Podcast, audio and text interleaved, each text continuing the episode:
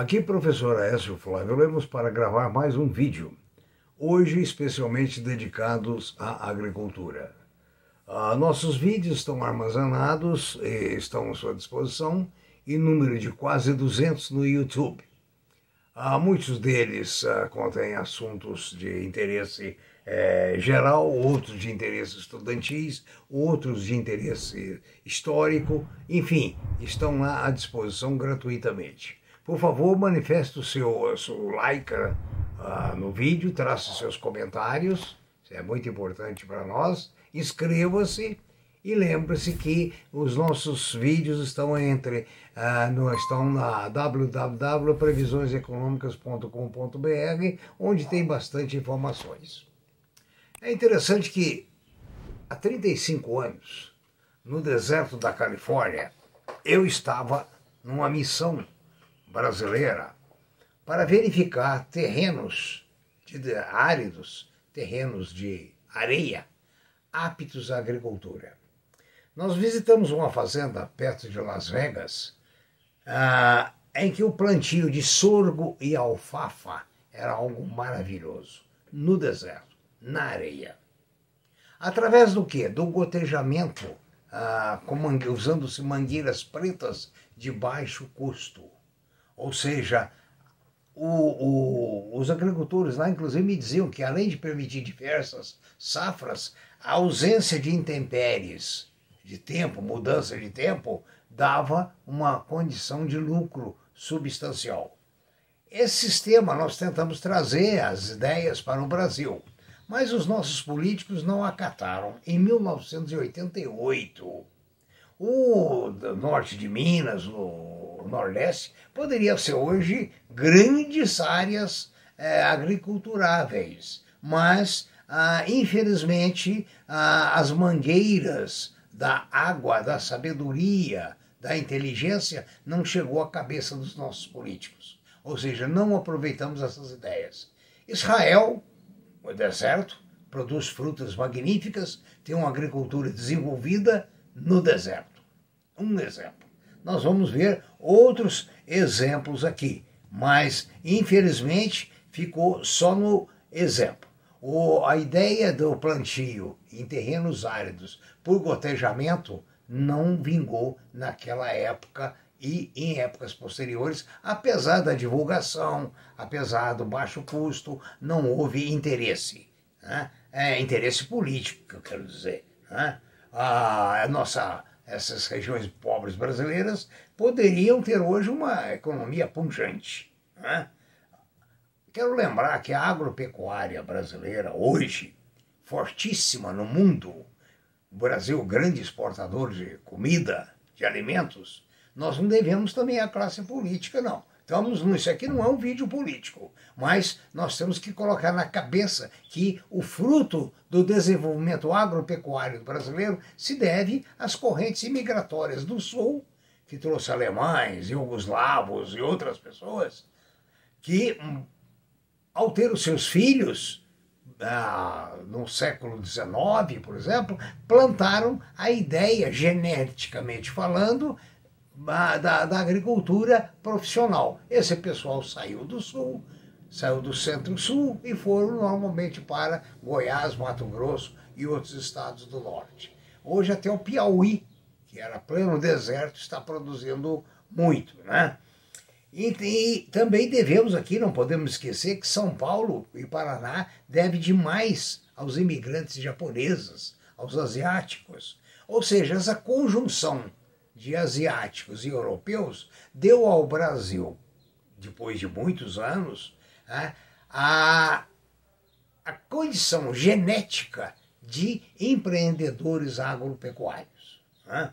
Ou seja, a nossa agropecuária não tem raízes políticas. Não tem raízes. Se fez alguma política, é verdade, mas não é a causa é, desse desenvolvimento. Ou seja, a maioria ah, da, da, dos nossos políticos não tem realmente sabedoria. São pessoas, assim, digamos, muito limitadas. A Arábia Saudita vem hoje lutando para criar grandes áreas agriculturáveis. nós sabemos que só tem deserto por lá, onde plantaram cidades maravilhosas e hoje procuram com institutos de tecnologia, universidades de tecnologia, produzir no deserto uma quantidade muito grande de alimentos. Os desafios são a água salgada, a dessalinização, que é muito cara, e a falta de umidade.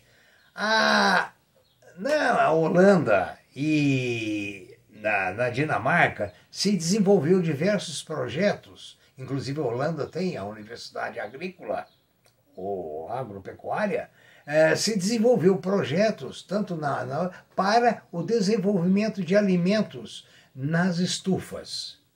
E nas estufas, a água do mar provoca o quê? Uma umidade. A umidade baixa alimenta a planta e dizem que é reaproveitada como água potável. Né? Então, veja bem, é, a, a, essa tecnologia procura de todo jeito é, ver se consegue é, superar essa deficiência alimentar. É lógico que não vai nutrir o mundo. Os jornais dessa semana, inclusive a Folha de São Paulo, ainda traz notícia triste nas escolas públicas, em algumas escolas públicas brasileiras, estão dividindo um ovo em dois. Para dois alunos, um ovo. Tá? A, a, o Globo dessa sexta-feira, ou desse sábado, traz a notícia que a metade das nossas crianças são analfabetas. Nós sabemos que a Dinamarca, a Finlândia, a Islândia, a Suécia, a Suíça, o Japão, a, Coreia do Sul desenvolveram graças à educação. Aqui não é com a falta de educação que nós vamos sanear os problemas da pobreza. Nós resolvemos, em parte, o com crescimento agrícola, criamos uma classe rica. Mas nós não resolvemos o problema de 50 milhões de brasileiros que não receberam nenhuma profissionalização e que hoje e amanhã vão ter que viver na realidade de bolsa. O outro problema que aflige muito a questão da alimentação é o problema da das áreas onde o crescimento demográfico ainda é grande. A África, principalmente, a, fome é muito grande, a comida não chega lá para todo mundo, não existe agricultura técnica e de primeira qualidade. Certo? O que existe na realidade é um desequilíbrio no mundo, na produção de alimentos, que faz com que muitas, uh, muitos povos passem fome por conta da ganância humana. Eu quero lembrar que é, há 60 anos por aí, um alqueiro de chão produzia 30, 40 sacas de arroz. Hoje chega a produzir 200 ou 300. Então vê que não é questão da tecnologia e da produtividade, né? mas sim o problema da ambição humana. A ambição humana não deixa essa, essa, uh, esse desafio né, de ser resolvido. Né? Agora, hoje também, no, os países árabes contam, e os países áridos contam com energia solar, que é uma grande fonte de energia. A água do mar, por sua vez, tem formas de aproveitamento. O custo aqui é alto. O Sahara Forest, com financiamento da Dinamarca né, e apoio da ONU, Qatar e Jordânia, tem as principais estufas onde a água do mar fornece, conforme eu falei, a umidade e a transforma essa umidade em água potável. Esses, eles usam essas estufas nos países, principalmente da África, para tentar diminuir a miséria e a fome. Os árabes desenvolveram uma tal de areia mágica, ou seja, uma areia que economiza 80% da água a tecnologia desenvolvida nos Emirados Árabes, conhecida como areia mágica, proporciona retenção de água e nutrientes nas raízes das plantas, né? fazendo com que essas plantas tenham bom desenvolvimento e a água usada não seja, uh, digamos, em grande escala, porque o reaproveitamento é muito grande. Né? Então, esses produtos, essa tecnologia está transformando a areia em solo que retém a água. E isso é muito importante porque aí as plantas podem é, evoluir. Existem técnicos que acham que a produção de alimento no mundo pode dobrar com a utilização dos desertos. O problema é a vontade política. Será que existe? Será que, havendo uma abundância, o controle da oferta e da procura não vai ficar prejudicado? Então, nós temos muito jeito de sanear esses problemas. Agora, não temos a vontade política de sanear. No vídeo passado, eu ainda disse a vocês que nós temos hoje grandes fundos de ações, como BlackRock, o Mubadala, é, temos o da Dinamarca, temos o da Singapura. Esses fundos soberanos estão interessados em lucro. Então, uma oferta demais de café ou de arroz, ou do que quer que seja, é, pode prejudicar a escala de preço.